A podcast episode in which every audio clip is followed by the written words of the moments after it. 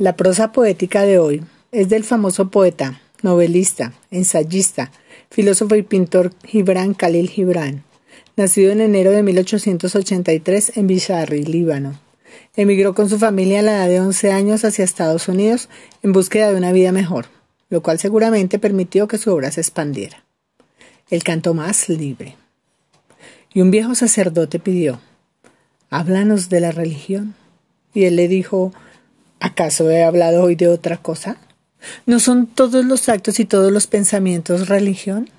Y aun aquello que no es acto ni pensamiento, sino un milagro y una sorpresa brotando siempre en el alma, aun cuando las manos pican la piedra o atienden el telar?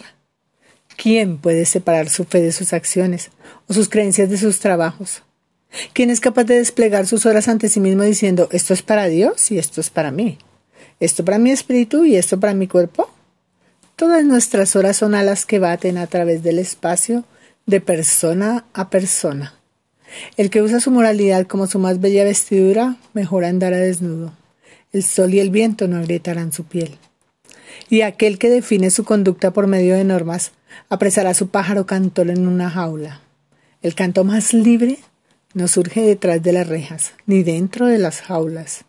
Y aquel para que en la adoración es una ventana que puede abrirse, pero también cerrarse, aún no conoce la mansión de su espíritu, que tiene ventanas que se extienden desde el alba. Vuestra vida de todos los días es vuestro templo y vuestra religión.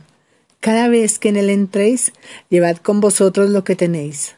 Llevad el arado y la fragua, el martillo y la guitarra, y todo lo que habéis hecho por gusto o por necesidad.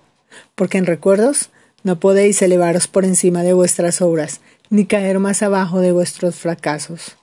Y llevad con vosotros a todos los hombres, porque en la adoración no podéis volar más lejos que sus esperanzas, ni humillaros más bajo que no vuestras angustias.